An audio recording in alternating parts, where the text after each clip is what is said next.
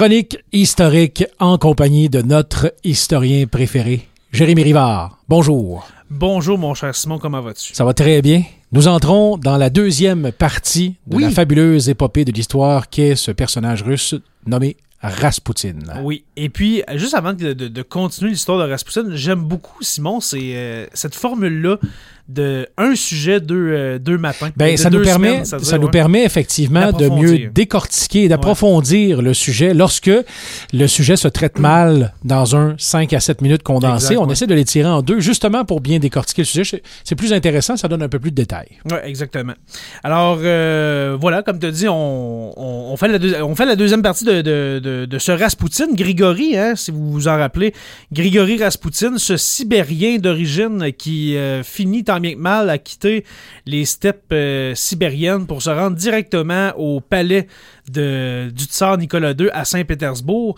Alors, juste pour faire un, un petit rappel de la fin de la dernière chronique, Rasputin est à Saint-Pétersbourg, accumule ici et là les petits, euh, les petits actes miraculeux de, De de guérison. guérison. De Mhm. guérison, ex- exactement.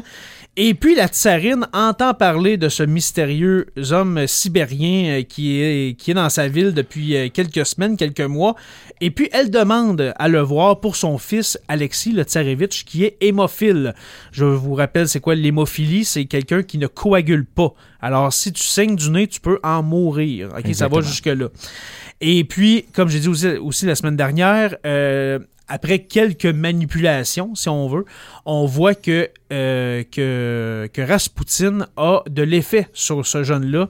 Euh, Le, le- le- jeune homme a l'air de mieux, se- de, de, de, De mieux mieux, se porter, aller, de oui. mieux se porter, plus d'énergie, etc. Alors la tsarine ne, euh, ne va que jurer devant ce Rasputin qui commence à déranger la cour russe et puis les Russes, la population en général. Parce que là, on se rend compte que un simple mendiant, un simple guérisseur, un- on, on commence à le traiter de charlatan, euh, a du pouvoir euh, presque... Sur la plus haute dame. C'est ça, presque un pouvoir politique même sur, oui, la, la- la plus haute dame qui est la, la, la tsarine Alexandra, mais aussi sur Nicolas II. Parce qu'il lui procure même des conseils de guerre, militaire. On se rend compte que Rasputin donne des conseils militaires parce que dans ses, parce que lui, il dit, dans ses visions, il voit que la Russie s'en va vers un malheur et puis que si le, le, le, le tsar ordonne telle manœuvre, telle manœuvre, ça n'arrivera pas. OK. OK?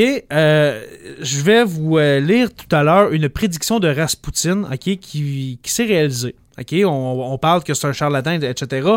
Mais euh, c'est vraiment étrange qu'est-ce que Rasputin euh, va dire parce que on est à la veille d'un événement très, très, très euh, sanglant en Russie, Oui. en 1917-18. On va en parler tout à l'heure. Alors, ce Rasputin, comme j'ai dit, euh, entoure, est, est dans l'entourage de, de, du tsar. Et puis, la, la tsarine Alexandra l'appelle mon maître, mon sauveur, etc. Et puis là, on se rend compte que Rasputin, malgré, euh, malgré ses, talents de, de, guérisseur, euh, de, stratège même, de voyance, tu te souviens, la semaine passée, je te, je te racontais un peu son, ado- son adolescence. Oui, qu'il avait mal Euh, tourné un peu. alcoolique, euh, coureur, euh, coureur de jupons euh, quand il était adolescent. Là, on parle d'un jeune de 13-14 ans qui court après madame. Problème de comportement. Oui. ça va vraiment pas bien. ok? Puis Rasputin, quand il prend de l'alcool, eh bien, ça, ça, ça empire. Il vire fou, en bon Mm, québécois. Il vire fou complètement. ok? Et puis, il demande à la tsarine, Alexandra, de lui fournir, si on veut, euh, des, des femmes. Alors, euh, Oh! elle va accepter, ben pas, pas, euh, pas sous la contrainte, mais quand même, va dire va que répondre à sa Rasputin, demande. euh, exactement, va dire que Rasputin, pour, euh, ses- pour euh, entretenir ses, ses talents, doit, euh, doit faire ça. Alors, c'est un scandale en Russie à cette époque-là, mon cher Simon. Et puis, ça, ça finit par se savoir. Et puis, en 1916, euh, des politiciens vont accuser Rasputin et Alexandra d'être des comploteurs avec l'Allemagne. Je vous rappelle, en 1916, on est en guerre mondiale. Oui. L'ennemi de la Russie, des tsars, c'est l'Allemagne. Oui. L'Allemagne du Deuxième Reich. Euh, et puis, l'affaire, c'est que Alexandra, la tsarine, n'est pas russe. Non. Elle est allemande. Tiens donc. Elle est allemande, OK? Euh, C'était pour euh, sceller une alliance qu'on a marié Nicolas II euh, il y a plusieurs années, et puis la tsarine Alexandra, pour unir la Russie et l'Allemagne pour faire bon ménage. Mais là... Donc, on on- suggère qu'elle pourrait comploter avec le camp adverse. Ben, exactement, exactement, parce que là, Rasputin donne des conseils militaires. Alors là, on pense que la tsarine euh, a encore dans son cœur euh, son Allemagne euh, adorée et puis complote contre, euh, contre la Russie, ce qui était euh, absolument faux en passant. Et puis le surnom qu'on va trouver à, la tsarine, c'est tout simplement l'allemande. Alors c'est la reine, la tsarine, et puis euh, elle se fait traiter d'allemande, allemande, allemande. Alors ça- ça commence à mal aller en Russie. Et puis là, le 16 décembre 1916, on commence à organiser, si on veut, dans l'entourage euh, du, euh, du tsar et puis dans, les, dans la noblesse russe, l'assassi- l'assassinat pur et simple de Rasputin. On veut, Wow. on veut s'en moins. débarrasser. On veut s'en débarrasser. On se rend compte que c'est un, que, en bon québécois, c'est un paquet de troubles. Oui. Euh, qu'il est en train de, de, de, de semer la discorde dans la famille royale, dans la noblesse, et puis il faut s'en débarrasser. OK? Et puis, euh, dans le fond, qu'est-ce qu'on va faire? C'est qu'on va dire à Rasputin, on, a- on aurait besoin de toi euh, pour aller soigner la, la, la nièce de la tsarine Alexandra. Alors, à telle date, tel endroit, viens nous rejoindre, la nièce va être là, et puis tu vas pouvoir euh, mettre en branle tes, tes talents de Tes guérisseur. pouvoirs. Oui. Et puis il accepte. Alors le 16 décembre euh, 1916 au soir, euh, Rasputin va se rendre dans une maison, dans une maison de nobles, et puis on y sert euh, des petits gâteaux. Euh, une, euh, une coupe de vin, etc., qui été préalablement, mon cher Simon, empoisonné au cyanure. Oh. OK? Et, Et, puis, ça, c'est un poison très, très. euh, cyanure, c'est mortel en dedans de deux secondes. C'est ce qu'on dit souvent, la pilule de cyanure Oui. qui est collée, cachée sous la langue, Sous la des- langue, oui. de certains soldats ou agents secrets. Il suffisait de la croquer, puis en C'était l'espace de quelques secondes, on meurt. Eh, Exactement. C'est peut-être 5 secondes, puis c'est la mort instantanée. Oui. On va en mettre un petit peu, quand même, euh, dans, les, euh, dans, dans le repas, si on veut, de, de, de Rasputin, dans les petits gâteaux, là, des petits cupcakes, dans sa, dans sa coupe de vin. Euh, il ne meurt pas, Rasputin. Il a Com- l'air- il a comble de surprise pour le, il a- le il a- camp adverse. Oui, il avait l'air juste chaud. OK? C'est tout.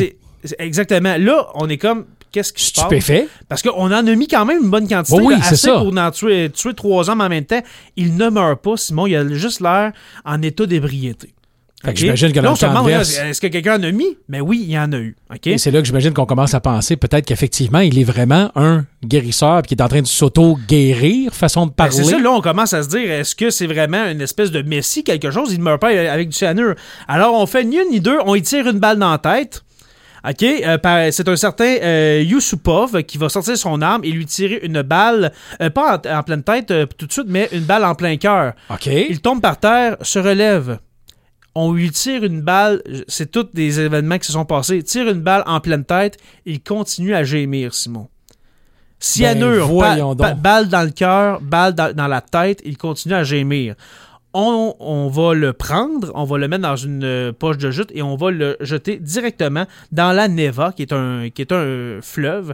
Et puis, euh, finalement, Rasputin va être re- repêché, je, dis recueilli, mais repêché par euh, des Russes qui voient, qui voient ce, corps-là sur, sur la grève, si on veut. Et puis, il va y avoir une autopsie de pratiquer. Et puis, Rasputin n'est pas mort d'empoisonnement, n'est pas mort par balle, il serait mort noyé. OK? Malgré Ça veut tout dire qu'il ça, était encore il vivant était encore vivant quand il s'est fait jeter dans le fleuve. et il est mort C'est des de événements réels, c'est c'est- c'est vraiment passé. Alors cet homme-là n'était pas tuable, comme on dit, OK? Euh, malgré des blessures que n'importe qui, ou bien un empoisonnement que n'importe qui aurait succombé, lui il a survécu à ces trois fatalités-là, n'est jamais mort, et puis c'est par noyade que finalement il, va trépasser ce beau Rasputin.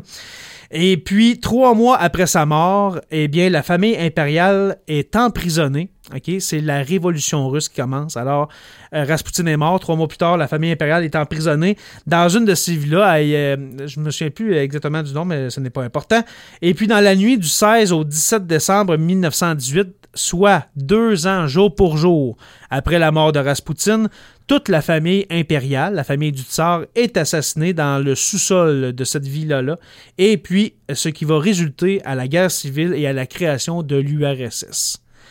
Et puis, je vous avais parlé en début de chronique ou la semaine dernière euh, de- d'une prédiction de Rasputin, Oui. qui me donne des frissons en ce moment pendant que je vous parle. OK. Rasputin aurait dit à la tsarine Je mourrai dans d'atroces souffrances. Après ma mort, mon corps n'aura point de repos.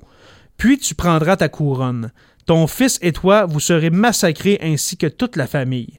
Après, le déluge terrible passera, sur, euh, passera oui, sur la Russie, et elle tombera entre les mains du diable. Wow. Alors, il aurait dit ça. il aurait tout prédit il ce qui avait était tout pour arriver dans les deux si prochaines je années. meurs, il va arriver ça. Puis quand on va mourir, ça va être dans d'atroces souffrances. Et puis, il y a quelque chose de vraiment grave. Ça va tomber dans les mains du diable. Ça va dire justement, le- La création de l'URSS, le communisme. L'armée rouge, l'URSS. Et puis, ça s'est vraiment réalisé. Alors, c'était quelque chose, Rasputin, mon cher Simon. C'était, un, oui, un personnage très débauché, très énigmatique, mais ô combien... euh, Divertissant. divertissant quand même, quand même. Un Wow. personnage, je le répète, qui a vraiment existé. Là, je sais que c'est plus long, mais euh, quand même, il fallait, que, il fallait que je vous raconte cette histoire-là. Et puis, comme demande spéciale, mon cher Simon, je veux la chanson euh, Rasputin de, de Bonnie M. Bonnie M. Et puis, ça va finir un peu en légèreté après Oui. ces- Après ce- cette description-là de, de la mort de Rasputin. Et puis, on se dit à la semaine prochaine. On va parler la semaine prochaine de la bête du Gévaudan. Alors, à la semaine prochaine, mon cher.